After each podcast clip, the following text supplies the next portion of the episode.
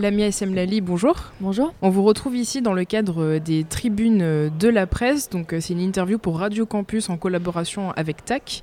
Et vous êtes donc la présidente de Sea Shepherd France.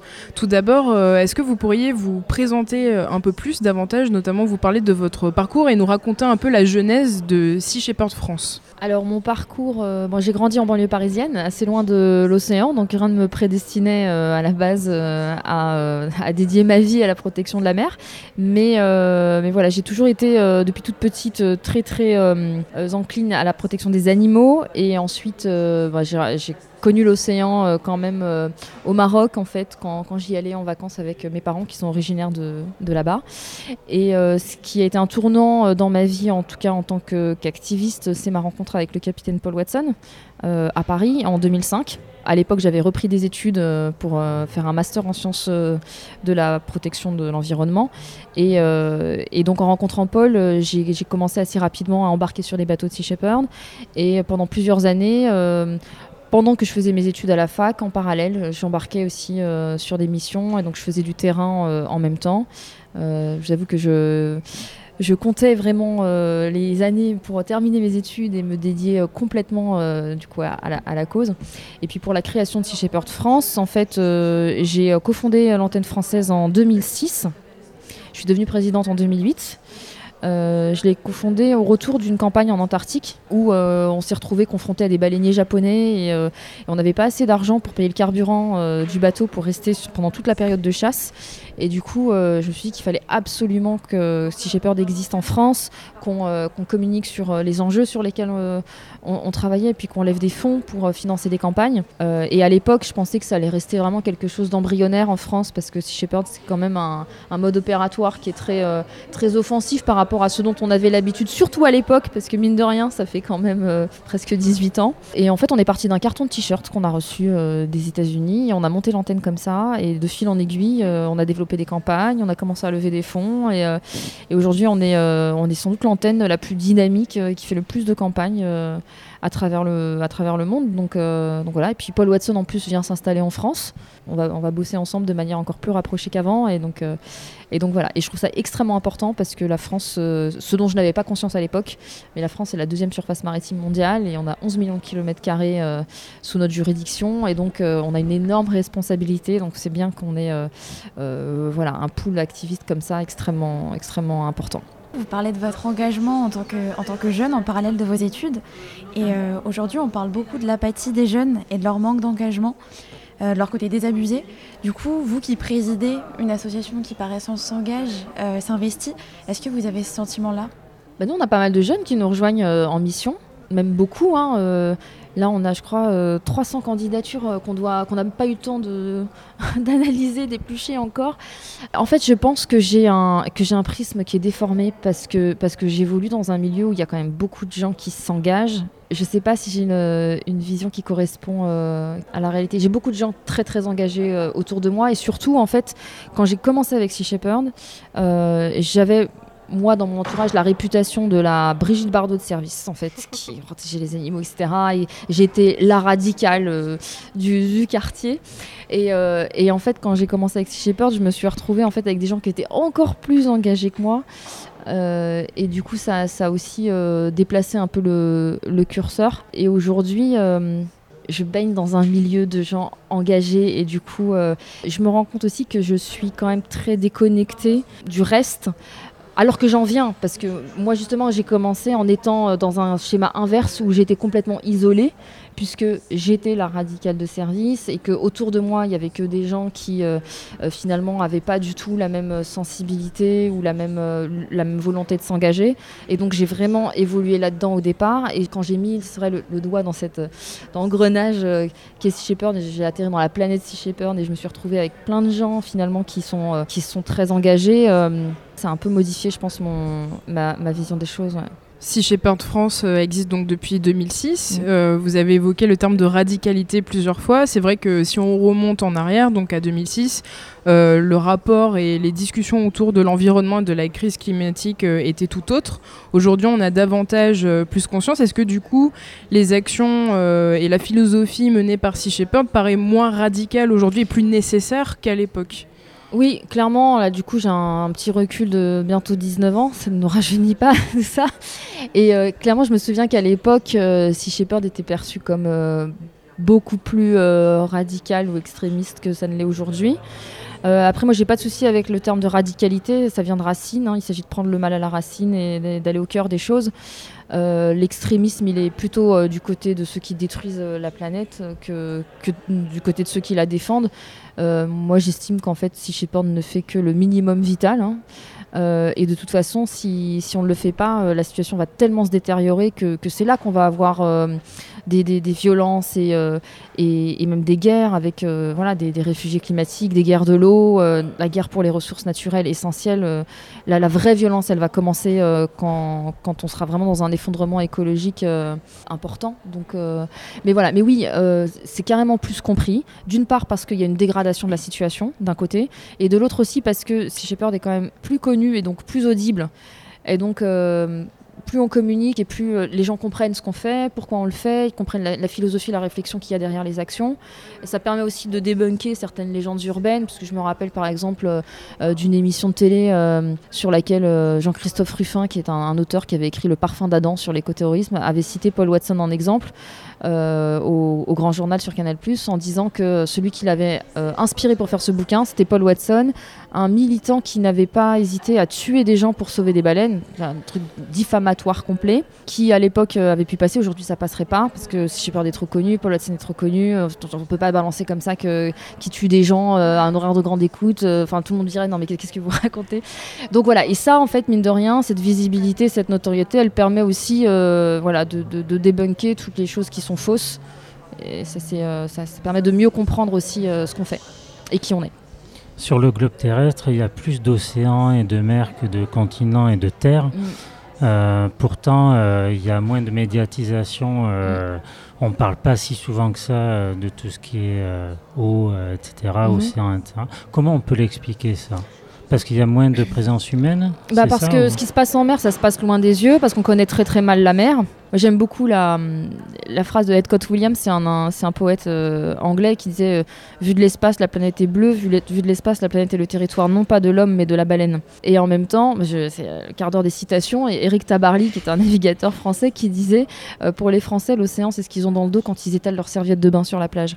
Et donc on connaît très très mal l'océan, alors qu'en fait c'est la vie, et que l'océan, il est non seulement en mer, mais il est aussi à terre, dans les rivières, les nappes phréatiques, dans nos corps, partout. Et donc on en est complètement déconnecté et je pense que c'est vraiment euh, euh, le, drame en fait de la vie sur Terre et de, l'humanité, cette déconnexion à la fois à l'océan mais au reste du vivant euh, en général et c'est de là que découlent aussi toutes les atrocités dont, on, dont on, se rend responsable plus ou moins coupable, mais en tout cas responsable, très clairement.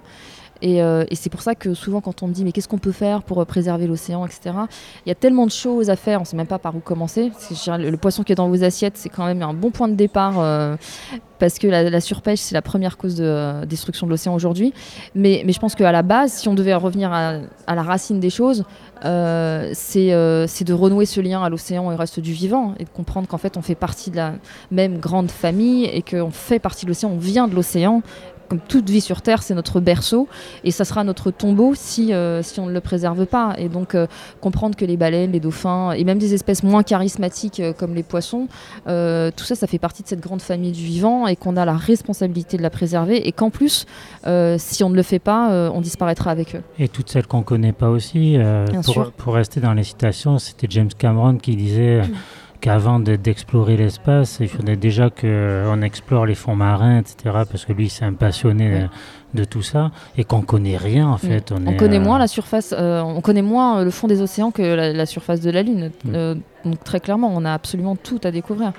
Et là, malheureusement, on est en train de parler d'exploitation des grands fonds.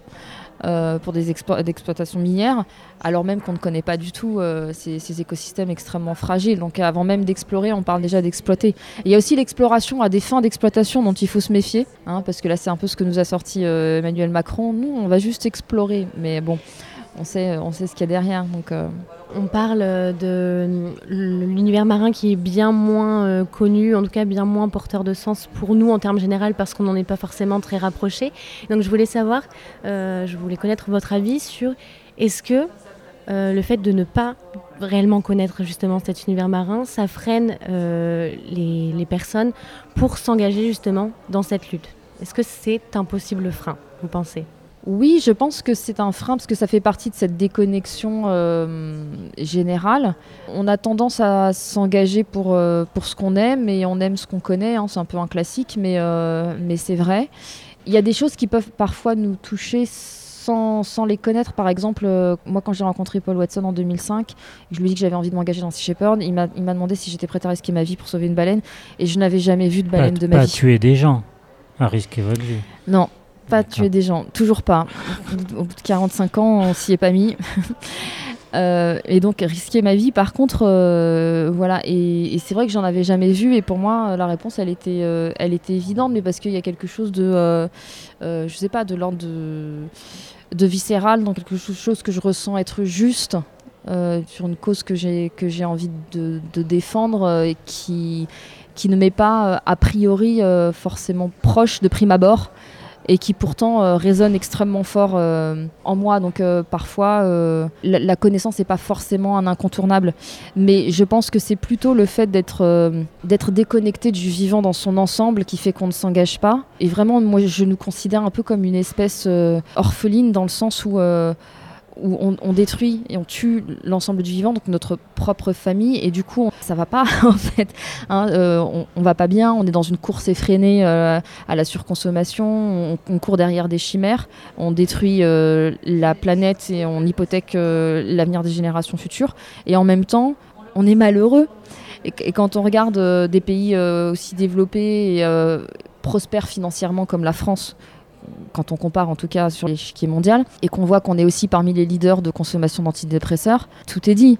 Donc en fait, on s'est, complètement perdu, euh, perdu en route. Et donc euh, c'est ça qui est, euh, qui, est, tragique en fait. Et, nous, notre challenge à notre, humble niveau, il est de réussir aussi à travers des histoires qu'on raconte, les missions qu'on fait, à toucher les gens et à amorcer cette reconnexion avec, l'océan. Et parfois, on dit bah, vous donnez tellement et c'est dangereux et c'est difficile et c'est des conditions euh, compliquées, etc. Euh, je me souviens quand j'étais en Antarctique, parce qu'en plus c'était pendant les périodes de Noël, donc on passe euh, les, fêtes loin des siens, etc. Et on me disait merci pour votre sacrifice. Et pour moi, ça sonnait complètement à côté parce que j'avais pas du tout le sentiment d'être une sacrifiée. J'avais, au contraire, ce que ça vous redonne en fait, c'est ça vous redonne au centuple ce que ce que vous donnez. C'est c'est une énergie. enfin, on se sent tellement vivant, ça n'a pas de prix en fait et, ça donne du sens. Ça donne du sens à votre existence. Ça vous donne envie de vous lever le matin. Et, je pense que c'est ça le réel, en fait. Oui, donc finalement, ce qu'il ne faut pas oublier, c'est que les choses, euh, même si elles sont loin, comme la mer, comme l'océan par, par, exemple, c'est quand même ce qui fait fonctionner les choses qui nous entourent à, à petite échelle, finalement. C'est grâce à elles qu'on peut se permettre de voir, de, de, sentir, de, déguster, de parler de, choses. Quoi. Bah, de respirer, hein, ne serait-ce que de respirer. tu vois, c'est, le phytoplancton qui a, qui a, produit plus de la moitié de l'oxygène qu'on respire. Euh, c'est le premier puits de carbone. Donc en fait, s'il n'y a plus de phytoplancton, euh, il n'y a, a, plus de vie sur Terre. Hein. Euh, en termes de changement climatique, c'est juste pas possible. Et il y a ça, mais ça, là, on parle vraiment de la survie biologique des corps, mais il y a aussi la survie de l'âme, en fait cette beauté, ce milieu sauvage indomptable, euh, on en a besoin en fait euh, pour notre euh, santé mentale hein, et pour et pour notre âme. Et c'est pour ça que Baudelaire le disait très bien homme libre, toujours tu chériras la mer ou femme libre, toujours tu chériras la mer, ça marche aussi. Hein. Et donc, euh, et ça, c'est essentiel en fait. C'est pas quelque chose de superflu, c'est vital. Aujourd'hui, on parle de plus en plus euh, de la crise climatique, ce qui veut dire qu'on parle aussi de plus en plus euh, d'urgence climatique. On voit que les consciences changent, ont changé. Par contre, au niveau des leviers d'action possibles, vous, vous pensez que le pouvoir du changement, il se situe où? Parce qu'au niveau politique, souvent, il y a des doubles discours. on va entendre un discours qui, comprend bien les, enjeux et l'importance de, de l'écologie, mais dans les faits, Enfin, pour l'instant, en tout cas, ça, ça, ça, se transforme pas assez. Il y a toujours euh, cette question des lobbies, euh, cette question euh, de l'énergie. Enfin, on sent pas de changement structurel en tout cas. Et puis, on voit aussi que les citoyens veulent s'accaparer du sujet, mais il y a un peu de mal. On nous parle de sobriété énergétique, mais on se dit est-ce que ce que je peux faire à ma petite échelle a une importance ou pas, sachant que bah, une entreprise comme Total va continuer à faire ce qu'elle fait. Vous, vous pensez que pour changer les choses, le pouvoir il se situe du côté des politiques ou du côté des associations, des ONG ou du côté des citoyens? Je pense que le changement viendra de la base, que les, les, décideurs politiques qui sont dans des échelles de temps qui sont, qui sont différentes, c'est-à-dire qu'ils sont sur des échéanciers à 5 ans, ils n'ont pas envie de prendre des décisions qui sont impopulaires, ils ont envie d'être réélus. Et donc, ce qui fera qu'ils prendront les bonnes décisions, c'est qu'on les poussera à le faire et qu'ils comprendront qu'ils ont intérêt, s'ils veulent être élus, à prendre des décisions qui vont dans le sens de la préservation de la planète, de la justice, de l'équité euh, écologique et, sociale. Et ça, ça ne peut venir que de la base. Euh, les responsabilités, elles sont euh, plurielles. Donc nous, en tant que citoyens, on a une responsabilité, c'est-à-dire qu'on ne peut pas non plus se décharger en disant bah, c'est les politiques qui font pas le boulot ou c'est les entreprises qui font n'importe quoi. Nous, on doit pousser justement les pouvoirs publics et les entreprises à changer. Et en fait, ce dont je me rends compte, c'est qu'on a tendance à tous se renvoyer la balle, c'est-à-dire que la responsabilité, elle est multiple. Nous, on a notre part, les pouvoirs publics, les, politiques ont leur part, les entreprises, elles ont leur part. Et en fait, chacun se renvoie la balle, c'est-à-dire que les citoyens, les consommateurs vont dire bah, c'est la faute des, euh, politiques, c'est la faute des entreprises. Les entreprises vont dire bah, les consommateurs, ils veulent ce genre de produit, donc nous, on leur donne ce qu'ils veulent. Et euh, les politiques, ils vont dire bah, euh, les gens, ils ont envie de ça, donc nous, on va pas prendre des décisions qui sont impopulaires, qui vont faire que les gens vont pas voter pour nous. Et en fait, il faudrait inverser le truc que chacun assume sa propre part de responsabilité. En plus, on n'est plus légitime à pointer, euh, à pointer ceux qui, n'assument pas leur responsabilité quand soi-même on a, commencé par soi. Et donc, euh, et, donc voilà, je pense que la solution, euh, elle est là. Mais très clairement, quand on regarde sur les, les grands mouvements au niveau de l'histoire, c'est jamais venu du, sommet, c'est jamais venu des, des politiques. ça a toujours été amorcé par, euh, par les gens. Mais est-ce que dans un système capitaliste, on peut vraiment changer les choses? Mais le système capitaliste, c'est pas c'est pas une fatalité, c'est pas inscrit dans la, dans la pierre, c'est pas un phénomène naturel. on mais on voit que c'est un système qui a montré ses limites, et mhm. malgré ces limites-là, on voit qu'il est reconduit euh, tout le temps par euh, les, les, les, pays les plus importants du monde oui, mais c'est pour ça que c'est à chacun aussi de, de, revoir sa vision des choses. Pourquoi est-ce qu'on est dans un système capitaliste? C'est aussi parce que chacun y contribue à sa façon aussi dans ses choix de consommation, dans, sa, dans son mode de vie. C'est une, une, révolution du système qu'il faut, qu'il faut amorcer. On ne peut pas compter sur les, euh, sur les politiques pour euh, renoncer au capitalisme. C'est à nous de le faire. Mais il y a un vote. Un parti anticapitaliste populaire, il n'y en a pas qui soit euh, axé sur l'anticapitalisme, non. Après, euh, bah, il y a un, parti comme euh, la Révolution écologique pour le vivant, par exemple, la Rêve, qui est le parti fondé par Émeric Caron, euh, dont je fais partie, je m'y investis pas beaucoup parce que j'ai pas le temps. Mais en tout cas, je me reconnais dans les valeurs de, de ce parti qui sont euh, des, valeurs justement euh, de défense du vivant dans son ensemble. et quand je dis dans son ensemble, ça inclut aussi les populations humaines et, et avec des valeurs anticapitalistes par essence. Ok, donc nous, on a une question très pratico-pratique, comme on dit, concernant le travail qu'on a à faire à petite échelle, le travail qu'on a à faire chacun d'entre nous. Euh, pour, euh, pour les étudiants, par exemple, qui n'ont pas trop les moyens, euh, qui souhaitent quand même, par exemple, consommer du poisson, quels conseils vous pourriez leur donner? Et en termes généraux, quels conseils vous pourriez, vous pourriez donner pour la consommation de, de, de poissons? Quels sont les tips? Quelles sont les bonnes choses à faire et les choses à ne surtout pas faire? En fait, euh, faut, bien comprendre que les poissons sont, euh, comment dire, c'est pas, pas, des carottes, c'est pas des légumes. Il y, a, un impact environnemental euh, qui est colossal. Et par essence, le poisson pas cher, c'est justement le genre de pêche qui détruit l'océan, puisque c'est ce qui est pêché par, les pires méthodes de pêche. C'est du poisson qui, qui est importé de pays où, où les gens ont un besoin de subsistance avec ces poissons, ce qui n'est pas le cas en France on n'est pas dans une notion de subsistance, c'est une question de préférence euh, de goût euh, ou d'habitude. J'ai pas vraiment de, recommandations à faire par rapport à ça, aussi parce que euh, parce que c'est très difficile de savoir d'où vient le poisson, comment il a été pêché, et qu'on sait qu'à partir du moment où, où il est à bas prix, c'est que c'est le pire de la pêche. Donc par exemple, tout ce qui est restaurant chinois très à la mode, le, mieux ce serait de les éviter.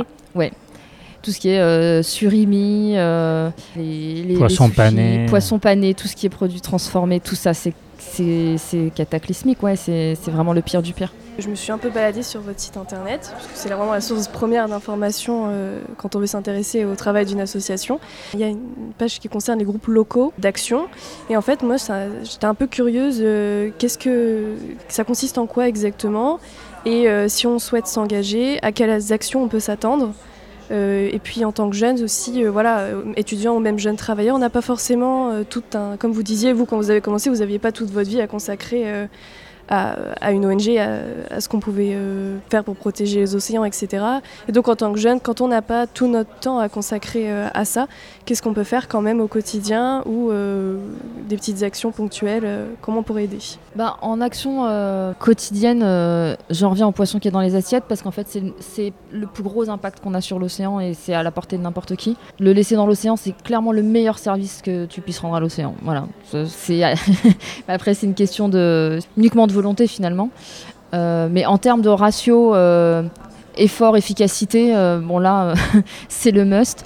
Après, nous, on a effectivement des groupes locaux dans lesquels on peut s'engager de façon, comment dire, en fonction des événements qu'on peut, qu'on peut faire, des interventions dans les écoles, ce genre de choses. Et puis après, il y a des missions de terrain qui peuvent être sur des périodes plus ou moins courtes ou longues. quand on est étudiant, on a quand même beaucoup de, de vacances. Donc voilà, par exemple, euh, partager euh, ses vacances entre euh, une période où tu vas, tu vas bosser un peu pour te faire de l'argent et puis prendre deux ou trois semaines pour participer à une mission, c'est aussi possible. Peut-être une dernière question. Êtes-vous optimiste quant à l'avenir, que ce soit en général ou par rapport au climat, l'environnement et au changement des mentalités? Ça dépend, mais en fait, l'optimisme ou le pessimisme a jamais été mon curseur. C'est pas du tout ça qui, qui détermine mon action, ça n'a pas d'influence sur ma motivation. Parce qu'en fait, ce que je fais, je le fais parce que je ne conçois pas de ne pas le faire. Euh, parce que c'est ce qui me permet aussi euh, de me sentir en adéquation avec moi-même, d'avoir, encore une fois, j'en reviens à la question de sens c'est ce qui donne un sens à mon existence. C'est pas euh, ce que je fais, c'est ce que je suis, c'est ma façon d'être au monde. Et donc, c'est pour ça que quand on me demande si j'ai de l'espoir ou quels sont mes pronostics pour l'avenir, si on me démontrait, si on me montrait une boule de cristal dans laquelle tout s'effondre et en fait on n'y arrive pas, et donc tout ce qu'on fait là, ça sert à rien, je le ferais exactement de la même façon parce que je connais pas de meilleur remède, euh, je connais pas de meilleur antidépresseur que le fait d'être dans l'action et, de faire tout ce qu'on peut faire. Et moi, ce que je veux surtout, c'est ne pas avoir de regrets. C'est-à-dire, je veux pouvoir me retourner sur ma vie et me dire, moi, j'ai fait tout ce que j'ai pu. Et c'est ça qui est fondamental. Et c'est ça qui est, mon moteur et, ma source de motivation. Et c'est ça qui me donne de l'énergie en plus. L'éco-anxiété, c'est quelque chose dont on parle beaucoup en ce moment. Euh, je voulais euh, savoir si vous aviez des choses à dire à ce niveau-là. Et est-ce que aussi vous considérez ça comme un facteur positif ou négatif, à vous de me dire, pour s'engager au mieux dans ce genre d'ONG alors, ça dépend ce qu'on en fait. Et, je pense que l'éco-anxiété, elle vient aussi euh, d'un sentiment d'impuissance. Et donc, quand on prend conscience de l'état du monde et de l'effondrement dans lequel on est et de ce qui arrive si ça ne bouge pas et qu'on se sent complètement impuissant, bon, forcément, ça génère des angoisses euh, qui sont logiques. Euh, angoisse, dépression, anxiété, voilà, euh, plein de choses pas cool du tout. Moi, en ce qui me concerne, anxiété. alors aujourd'hui, non, je suis tellement dans l'action qu'en fait, j'ai presque pas le temps, en fait. mais, mais à une certaine époque où j'aurais pu être sujette à l'anxiété, ce qui prenait le pas, c'était surtout la colère, plus que l'anxiété. La colère, le sentiment de révolte et du coup la combativité, qui a été un gros moteur. Et je pense que, encore une fois, ce que je disais tout à l'heure, c'est que le meilleur remède euh, à la dépression, c'est l'action et à l'éco-anxiété aussi. Et le fait d'agir, de s'engager et de rencontrer des gens qui sont aussi engagés et qui partagent cette prise de conscience, cette sensibilité, cette envie d'agir, d'être dans un mouvement, c'est fondamental parce qu'il y a aussi le sentiment d'isolement qui, mine énormément quand on a l'impression qu'en fait euh, tout le monde autour de nous, il euh, n'y a personne qui comprend vraiment ce qui se passe, il n'y a personne qui, comprend ce qu'on ressent. C'est terrible. Et en fait, on n'est pas seul. Moi, je donnais le biais, mon biais qui est le biais inverse où en fait, euh, mais non, tout le monde est engagé. mais parce que, parce que voilà, autour de moi, j'ai tellement de gens engagés que c'est une grande famille. Alors après, il y a des affinités plus ça reste des, groupes humains, mais euh, on, a ça en partage et c'est euh, hyper, euh, hyper important. Et c'est ce qui me permet aussi, quand je rencontre des gens qui ne sont pas forcément engagés, parce que même dans ma famille, j'ai des gens qui ne sont pas à fond là-dedans, qui savent ce que je fais, qui le respectent, mais du coup, je ne suis pas, comme j'ai pu l'être à une époque où je me sentais très isolée, je ne suis pas trop vindicative dans la volonté de les convaincre, parce que je suis apaisée par rapport à ça. Et donc, mine de rien, je suis capable aussi d'échanger là-dessus euh, avec, avec mes sœurs par exemple, dont il y en a une qui mange encore du poisson. Et Alors, je lui dis pas de le faire à ma table quand même, mais, mais voilà, on est on est capable d'échanger et, de se, et de se respecter. J'ai pas d'aigreur. Vous en mangez du poisson avant d'être sensibilisé Ah oui. Oui. Ah oui, mais oui, oui, moi je mangeais de la viande et du poisson. Quand j'ai rejoint Sea Shepherd, je mangeais. C'était fini après. Je oui, bah là ça, fait, euh, ça fait 18 ans que, que j'ai arrêté parce que parce que c'est devenu trop incohérent en fait avec mes convictions. Et, j'ai rencontré des gens d'ailleurs qui m'ont qui culpabilisé par rapport à ça, mais je, me rends bien compte que c'est quelque chose, c'est un cheminement intérieur. Et donc euh, c'est le jour où je me suis sentie hypocrite et que j'ai pas supporté ce, sentiment, que je me suis dit, je me suis donné deux choix qui étaient celui de d'arrêter de manger de la viande et du poisson, sachant ce que je sais et je n'ai pas envie de participer à ça, ou alors je continue à en manger. Dans ce cas-là, je ferme ma bouche et, j'arrête de tenir les discours que je tiens parce qu'ils sont incohérents et, et donc et c'était et insupportable. Et comme pour moi, c'était tellement important, encore une fois. Euh, cette cause, elle fait partie de moi. Euh, ça, s'est imposé à moi et la cohérence a pris le pas sur mes habitudes et mes goûts, euh, parce que j'adorais les sushis accessoirement. et, voilà, mais c'est quelque chose de, ouais, de, personnel. Et c'est pas confortable la dissonance cognitive.